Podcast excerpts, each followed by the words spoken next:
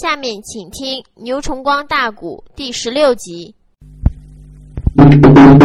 康王赵构临走之前，在顾家的午门以外跪在地下，面向杨老公，给自己的生身母后又磕了三个头。皇娘，皇儿，我走了，再也不能搁你老人家面前行孝了。哎，回心二弟一听，心里也难过。这时，张邦昌说：“千岁呀，不早了，赶紧跟微臣一块走吧，到金营里边保险是平安无事。”咱说总这个徒弟李若水怎么又跳出来要陪着千岁康王赵构一块去的呢？李若水因为是个忠良，他看张邦昌一会儿来了，一会儿去了，一会儿去了，一会儿来了，我乖乖，这所有戏都是这个大监中演的。他一开始送李旭，李收下来三千兵去，没回来一个。秦桧保着赵完晋王千岁进营，赵完死了，秦桧又没回来。哎，这还要求把秦桧一家子也给带去。哎，这北国人又要看王赵构，李若水心话：这到底咋回事呢？张邦昌演什么戏呢？这个老奸贼是不是跟金兀术有什么私通呢？我一方面保着千岁赵构赶往金营，保护他安全；另一方面，怎么样？我也仔细看看张邦昌到底跟金兀术是什么关系。所以李若水才过来领旨的。这个时候，秦桧一家子也都给带着了。康王千岁赵构这是怎么样？也就跟随了李若水和张邦昌出城，时间不大，就来到了反营外边。一到金兀术反营外边个张邦昌就说了：“康王千岁，你在营门外稍等，我到里边禀报与金兀术对峙，看看他是差谁个来迎你？好吧？”老贼张邦昌进营了，李若水就凑到太子身边，拉拉亲王千岁赵构的衣服，说：“千岁，什么事？马上马就要进金营了。好，臣呐。”我有几句话想跟你说啊，你呀要卧薪尝胆，耐等时机，将来有机会再好报杀兄之仇，古仇家恨，我们一字报。有两句古话，千岁读书不知知不知道啊？能弱能强，千年计就是千年大计，有勇无武一旦亡啊，说死都死啊。忍住你也得忍住，受不住你也得受住。对，不管金兀术如何委屈我们，我们都要坚持。对，不知千岁可能达到这一步。这时候怎么样？康王赵构都说了：“你放心吧，爱卿，小王我还有这一点定力。大家听清，别看殿下年龄最小，在他们弟兄中，他是个有胆有识的人。”何无天做几十年江山好，等到他做江山了，就称为南宋了。你往下边听，自然明白。历史上有一节书叫《尼玛杜康王》，也就是现在我唱这个康王，就是这个赵构。李若水这时把话给讲明了，不说，唱回来再说。张邦昌，老贼来到大帐之中，面见金兀术。把如何的把康王拐到大营的经过讲说一遍，他搁金兀术面前偏功。金兀术这一次想了：哦，刚才那个赵完官封到晋王，被吓死了，被蒲卢文夹死了。这到了这个酒店下，康王赵够了，再也不能像刚才那样喽。嗯，为了安全起见，我亲自带人顶到营门外去接应。众将官伺候四郎主。罢得了，保着我，顶到营门外边去接应康王去。这个内贼帅府的大帐把令行，这个帐篷外呀，众将登上马走龙，金屋内主，跟随了帮场来得快呀。脑海里一阵阵的翻波腾，张老贼他给本帅做内应啊没想没到，用送来亲王人一名。这一内次，我把个亲王接进去，人质攥在我的手中。这个贼领着众将来得快，营门不远的到跟行，他朝着营门的外边定睛的望，果然的来了一匹马走龙，马背的吊鞍定睛王，端坐一人长得精，地位的中庭乃为玉，四平柱长在门里正当中，左数这金来右数木，简单金龙无风风，相数云金龙盘顶是个王位。这娃娃面白如粉，与众不同。想起那来，本帅我倒有两辫子啊，这一个个舅舅不坏，姥姥不疼。我能把这位康王收义子，我哪的他是无主我的心声。金屋内主句句也都说心里话。张邦昌这时候抱拳把话明千岁了，这本是北国三郎中，千岁啦！你给他大帅把礼行。啊王的千岁下了个马，报完当兄把话明。郎主的千岁你在上，康王我给你施礼到来临。康王爷他虽然施礼也没跪呀，禁不住他喜在眉头笑在胸。哦，别看没跪，别看没施礼。说出话来伶牙俐齿，面带笑容，一笑这嘴俩的还两酒窝，眼中有神。嗯，这个孩真有出息。金兀术越看越高兴，越看越想看，心话我那两个人长跟他妈妈丑八怪似的，舅舅不疼，姥姥不欢颜。我要有这人该多好！所以他忙忙的给康王就还一礼。康王不必大礼，本帅亲自带人接应你来了。走吧。一伸手，他拉住康王的手，就往里边去。康王千岁这时候怎么样？就跟着金兀术往里走了。李若水呢，也就随着后边一块进入了大帐了。赶也来到了大帐，金兀术吩咐两边赶紧看座。康王千岁这时候谢恩坐下了，张邦昌呢也就坐下来了。郎主千岁呀，什么事？现在康王先岁已经被我请到了大营之中了，一切的事情基本上也已经安排好了。臣呐，我这都打算回去，你看怎么样呢？金兀术说：“慢，张老外姓，寡人还有一句话，我说出来了，恐怕还得张丞相在当中啊美言两句嘞。”哦，张邦昌一抱拳说：“三郎主，不知还有什么话要说呢？”那都请将当面吧。金兀术说好，他嘴里说好，俩眼就射到了康王千岁的脸上。我看康王千岁年龄甚轻，人品出众，相貌超群，和本帅是一见如故。我想收康王千岁做个明灵义子，不知康王千岁是否愿意？张丞相。你可能在当中做个介绍啊？呃，这张邦昌心话坏了。嗯，康王这个人我是了解的，怎么的？这个家伙跟晋王、跟赵完俩不一样。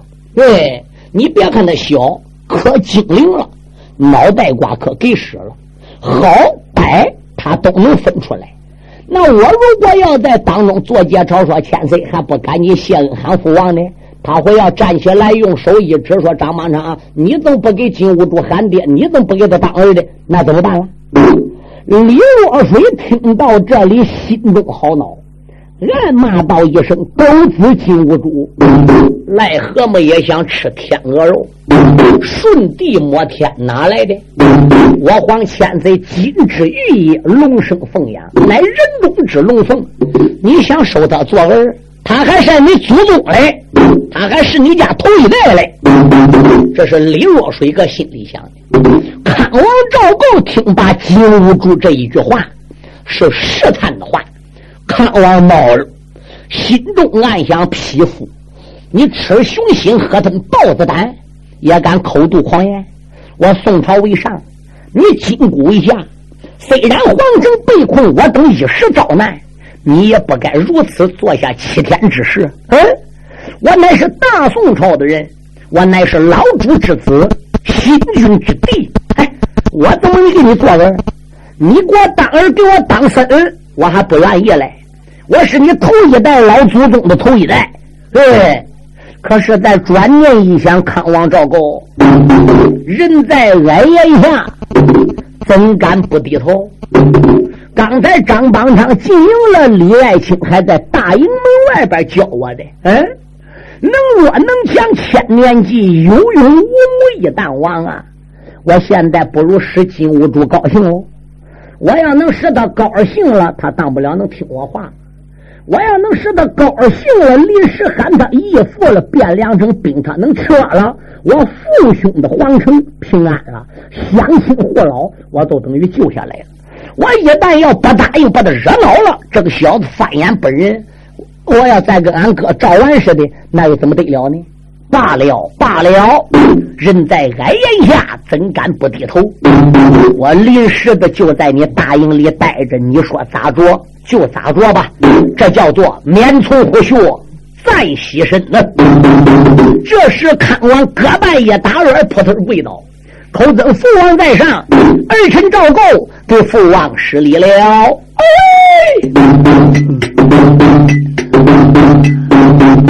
这是内后看王的千岁跪刘平，满磕头，口口又讲父王称。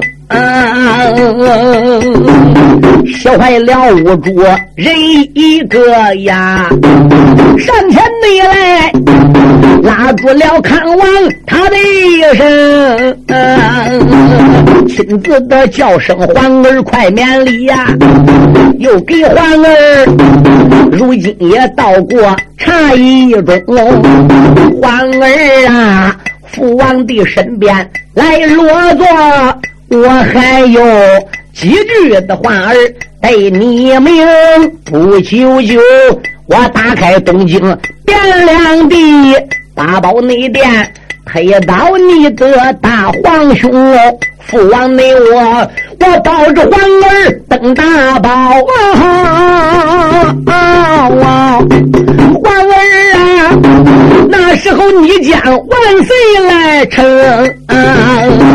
金屋内主如此的这般往下人呐，李若内水脑海之中翻波腾，上前内来，他一把拉住皇太子啊，便有你把亲王千岁喊出声，王爷啦，今日你把金营进呐，像你那这人贼作父为哪宗？你说李若水那个气呀，陈真也受不了了，心中暗想：哎，你怎么想念给他喊爹喊父王呢？他是个孬种，是个反贼。你往长得熊样，他也没撒泡睡尿呢。哎，你怎么想起来的？我在营门外怎么教你的？所以他上来就拉着亲王先岁金兀术说：“都，你是什么人？问我，我姓李，我名字叫李若水。”我在宋王爷驾下官封到西台御史，我是领旨保着我家亲王进入你大营的。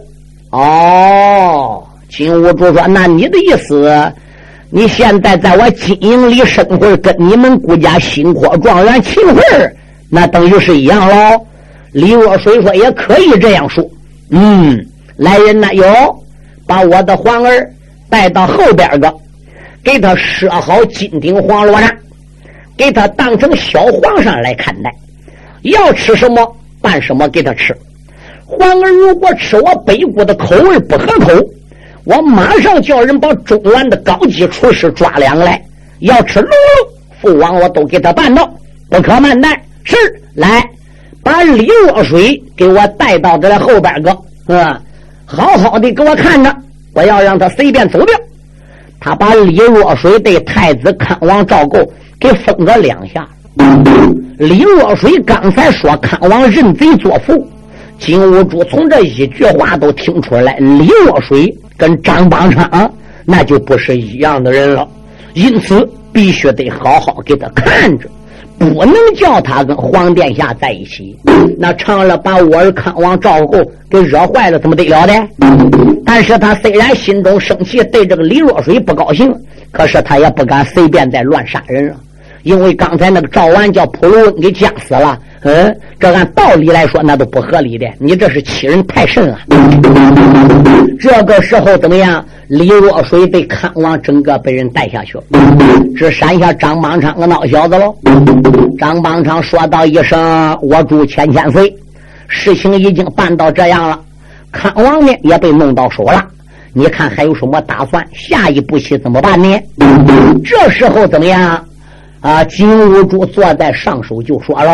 那，张邦昌啊，你光定计把赵完给弄来了，把赵构给弄来了，可是大宋这个降表一时没到手啊！嗯，你叫我把姓赵的人给列到手，给他杀完，断绝赵家后代，这才能算整体姓赵家算瓦解了。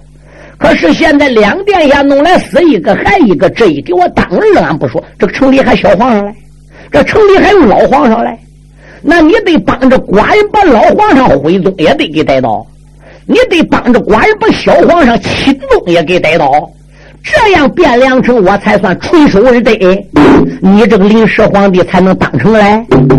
张邦昌眼珠子一转，计上心来，口尊道一声：“狼主先生，你量放宽心，微臣我自有办法。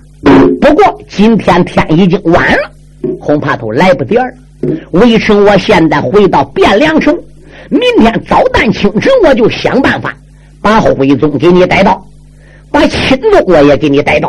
哦，金兀术说：“张老爱卿真有这办法？有啊。那你怎么样想办法能把徽钦二弟带到呢？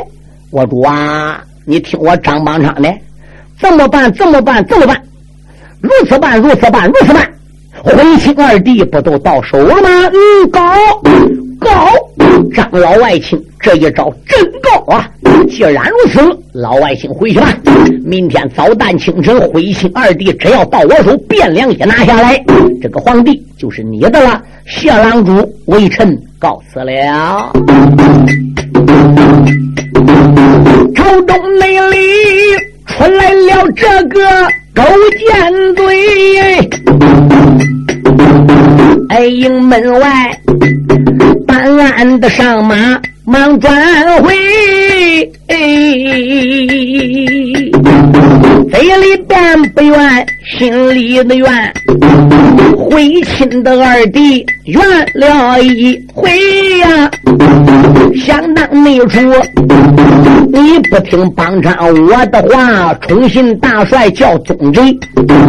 现如今宗贼失踪去呀，到如今没搬来大将叫岳飞。我这里汴梁定下牢笼计，马上你马献出了汴梁把北归，我也能黄袍加急。登大宝啊！临时没得金兰殿做个天子也不算亏。狗贼子心如高山，命如纸。古人内讲，人要作业不可为呀。张邦那场打马的加鞭八成劲，抬头内望，武朝门不。不愿把人给，谢兰在下了能行吗？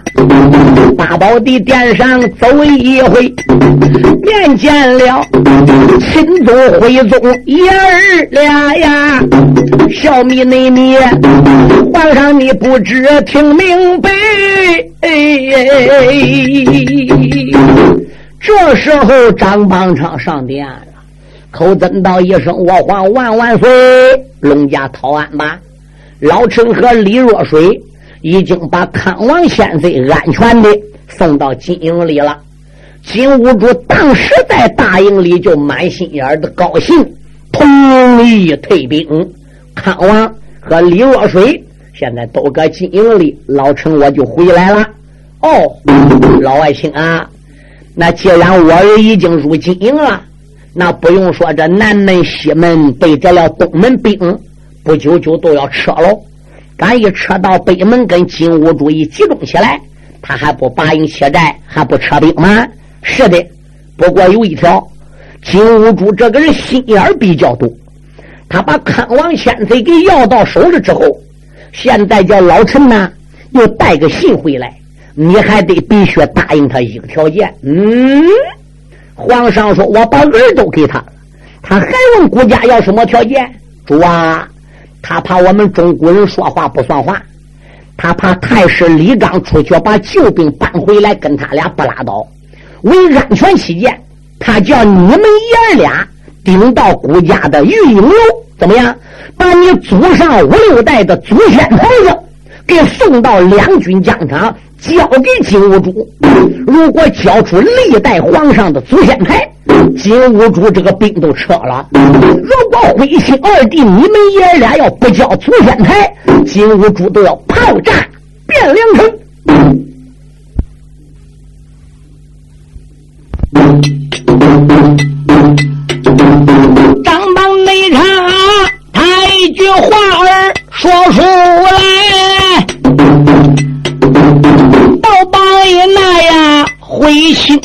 的全下呆。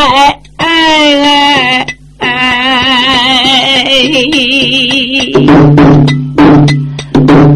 一阵内阵，二目的之中流下了泪。朝堂里，文武的悲观泪满腮。哎哎！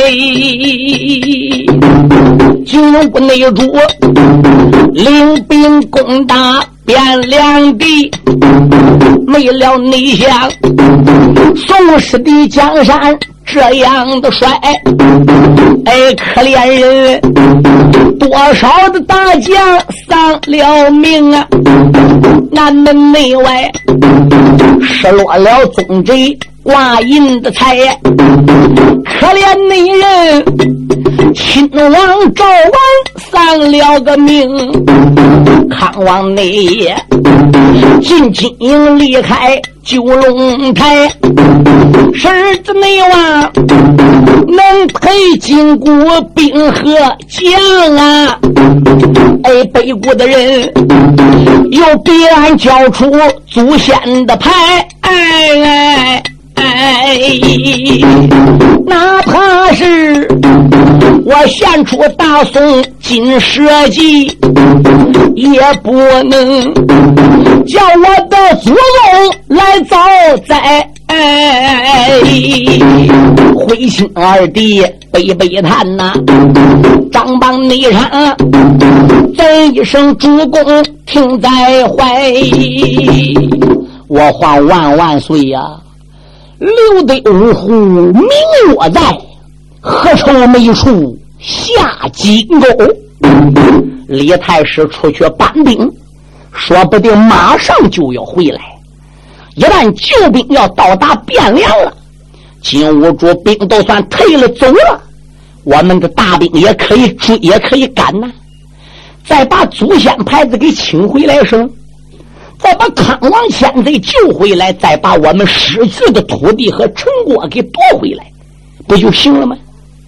可眼下到这种地步了，皇上，人说胜者为王，败者为寇。哎，老臣我又不难过吗？那是你的祖先牌子，也等于是老陈家的祖先牌子。虽然说是一尺宽、三尺来长的牌子，那毕竟是历代祖宗的灵位写在上，不到一定地不能献这个吗？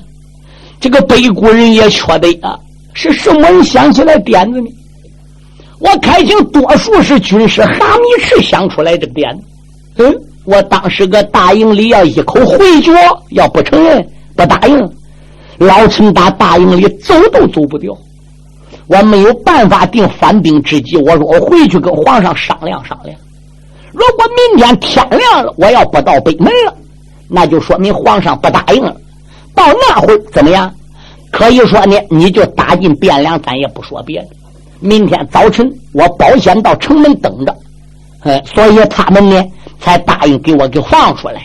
哦，徽钦二弟说：“原来是这样。”老的皇兄，少的玉帝。大家还有没有办法能给顾家想想？嗯，不把这个祖先牌子抬出去呢？文武百官心中暗想：这些事都是张邦昌一手操办。那你叫俺大家怎么说？嗯，如果俺说出来办法行行，要不行，谁能去退兵？目前还都真没有有本事人能把四门外兵给退去。哎呀，想想别吱声了吧。看看文官头坑着，瞧瞧武将不讲话。徽宗这时候也生气，心中暗想：你些佞臣平安年间都嫌官小，巴不得把顾家宝仓库金银财宝挑的挑，拉的拉，都弄你家去。这会儿怎么都装哑巴的？都拿今天这种情况来说，你要说要不是张老爱卿张丞相干顾忠良，里里外外这一头那一脑替顾家跑。你说寡人我给金兀术弄还有头绪吧？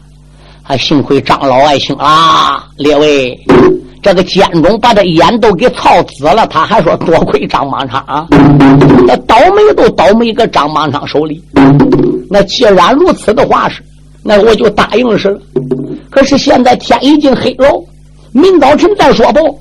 臣已经跟金兀术说过了，明早晨到城门口把祖先牌子送给他。你都好好休息一夜吧，书友们，你听听，灰心二弟能睡着觉吧？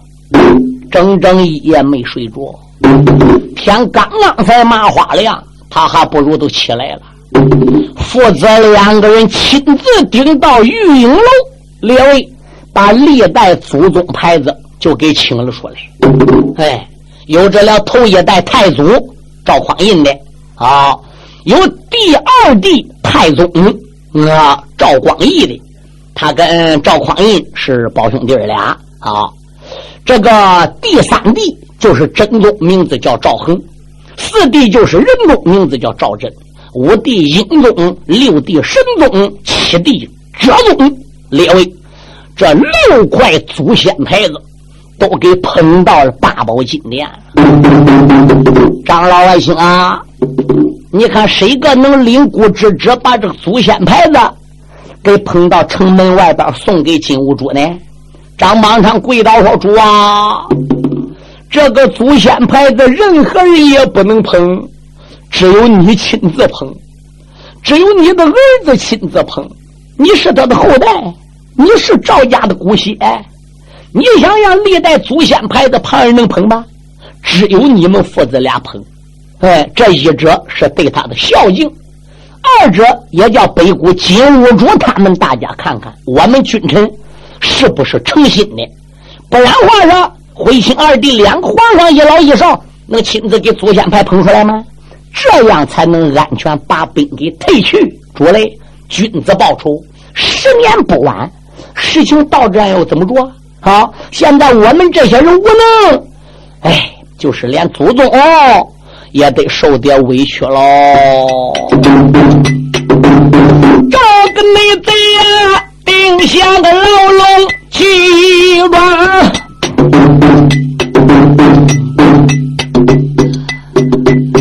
打到内边呐，要把灰心二弟诓。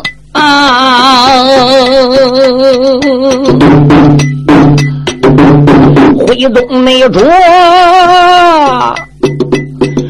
般要出在无锡内。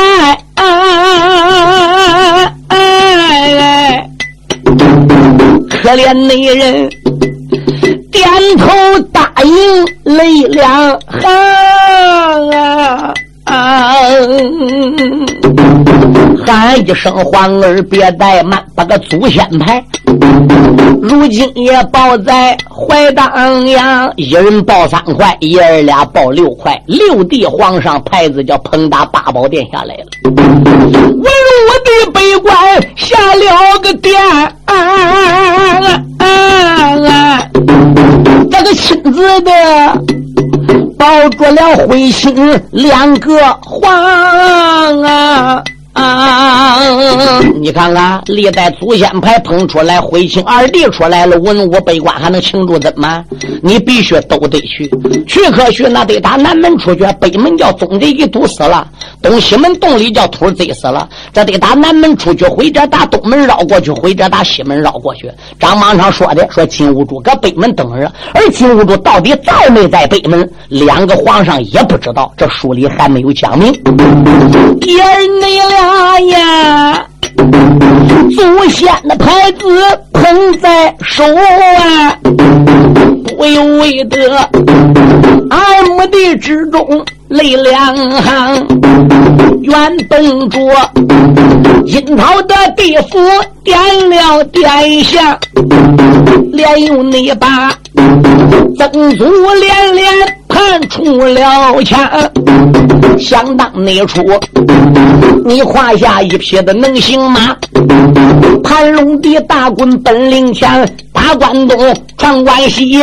兵下河东拜过二郎啊，想起你来呀，你领兵征北数年征哎，你也内曾战败了契丹大辽王啊，回头来陈桥兵变周盖松，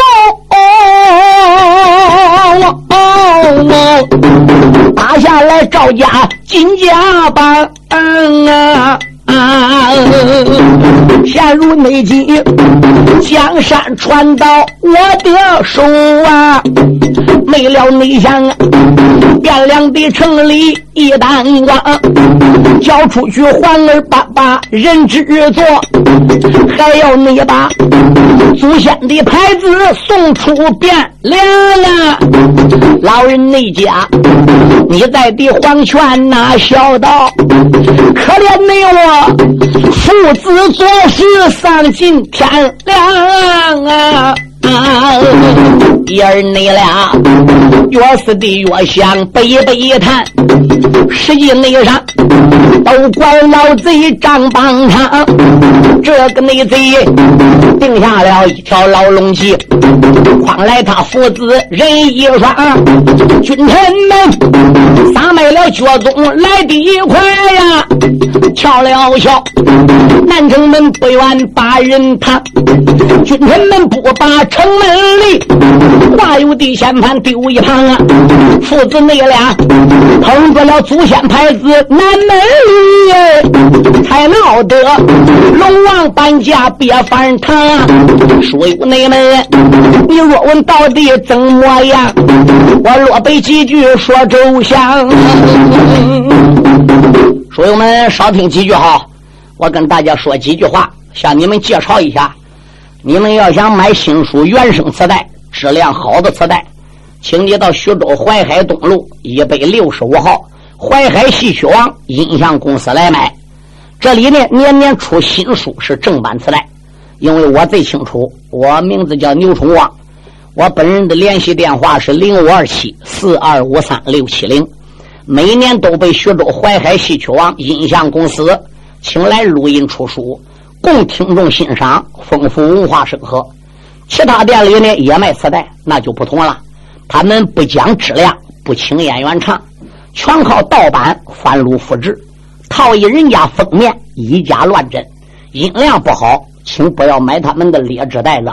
要买新书原声磁带，你到徐州淮海戏曲王音像公司来买。下面呢，我请公司王经理和书友们讲几句话。各音响店新老客户，各位书友，你们好！首先祝你店生意兴隆，老年朋友们身体安康，福禄长寿。谢谢你们来信，帮助我们推荐现代有名的曲艺演员，为当今老人说唱古书，丰富文化生活。为了不让名书失传，我公司推将各地有名艺人请来录制节目，留存社会，为老年人造福，让他们保存些名书，流传万古。很多书友给我来信，怕书出不到底。现在我向你们保证，新书每年都出，并且一定要出到底。这一点，请大家放心。请你们要认准徐州市。淮海西岐王营养公司的书，这里才是正宗原版带。本店地址：淮海东路一百六十五号，电话三七零八幺幺九。前几年我店出了不少书，一些人不讲质量，趁机盗版贩入，降低价位，冲击市场，抵住正版带的销售，致使广大消费者真假难分，只认便宜，上当受骗。现在我做了广告。封口上贴有商标，上面印有徐州市淮海戏曲网音像公司“戏”字为防伪标志，请认准，谨防假冒。大家不要光图便宜进劣质袋子，开店要讲信誉，不能搞翻录复制、以假乱真，欺骗群众。最后，为了感谢广大顾客和书友对我店的长期支持和信赖。我店将在不影响质量的前提下，尽量压低成本，本着宁可不挣钱，也不让盗版带占领市场，使听众上当受骗，尽力满足书友们的欲望，让大家尽情的享受价格低、质量高的原版带，还要文化生活，为广大听众做贡献。谢谢，单为大家听书了，请谅解。下面咱就开始。父子们俩，待问我要把南门出，这个经理，我在场反贼进屋住。昨晚内上，张邦昌定下一条的计呀，他早已听得了奸贼说清楚，今夜里把所有的军兵安排好啊，他准备来把个灰心来捉住，然后手拿下这东京汴梁的他旧手，就在汴梁扎下了足，准备把徽钦二弟弄到手之后，就手杀进汴梁，偷者贼手。怎么样？跟他俩对抗的一杀干净，歪歪定个汴梁，就打算坐下来。所以金兀术不止一夜兵马，东西南北四门都安排好了。但有一条，能征惯战的主将几乎都已经拉到南门。他也从张邦昌嘴里得到信儿，说西门、北门、北东门、城门洞，叫秃了给贼死了。你一个个都顺梯子从城墙上爬，这都费事喽。这还不讲，有马上将，他爬进来没有马怎么弄呢？所以能征惯战将大多数都掉在南门，哎，而西门外、东门外、北门外炮都已经调好，都做准备了。只要徽钦二弟一到手，马上对汴梁城进行总攻。金兀术在南门外埋伏好了。这时候，徽钦二弟带着文武百官怎么样？有马上的，有部下的，捧着祖先牌子，从壕沟上朝出吊桥了。这俺一打吊桥上边都出来了，拉架要拐弯了。拉架想往西边去，准备从西门绕好上北门去回金兀术的。谁知金兀术一声令下，放炮，咚！这一声炮响不要紧，朝。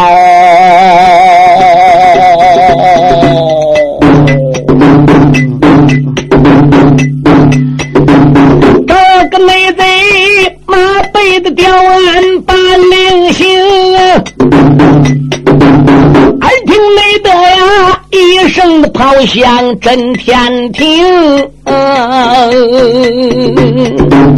所有内的老虎的战将奔上床啊，把君臣们团团的包围在当中。哦，就连那几辈的文武也被逮，可怜那人逮到了老皇宋徽宗，哦，九弟钦宗也被擒呐，四门内外反兵们一起大炮来轰，嗯，哦金屋内主几个哥哥杀了进去，南城内门闹了不少众英雄，也有的说赶紧去将城门闭呀。这时候过来了江顺个勾践宁，哪个江顺是大丞相张邦昌的小舅子，专门都守在南门的。不能闭门，不能关门。皇上还搁城门外头得救皇上。这个孬小子下令咬定牙，不给关门。金兵金将啊啦一声，还不如入进去。其他三城门软铁子、硬铁子、云铁子、爬墙锁，哈哈叫奔汴梁城里攻。那你想想，这有个里边内应做他这个奸细，这金兵金将不好往里边攻吗？文武百官全不落网，灰心二弟这时候怎么样？也被抓住，祖先牌子也落到人手里去。这个金。我主马背的吊鞍高声喊，狼虎的众将要听清了，把灰心二弟来带到啊金大营，赶紧进得上木龙，你把这文武的北关全带走，压力东京汴梁城啊！不分的北周往北谷去，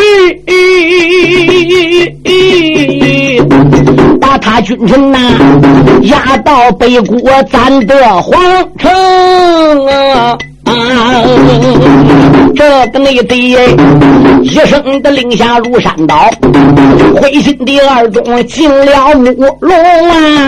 文武的北关被带走，一个个又是海来又是横，就在那这一儿的两个北北的谈马庄，大道那上许多。马跑闸门中，同匹那马换来了岳飞岳鹏举，五追那马换来了牛皋将英雄，三匹那马拖来汤怀黄连将，有张先张州领过到青铜，红纱的马上定睛王小万贵。才把放粮大滚领，岳鹏举东京变脸要报号，小四叔落背了几句来讲情。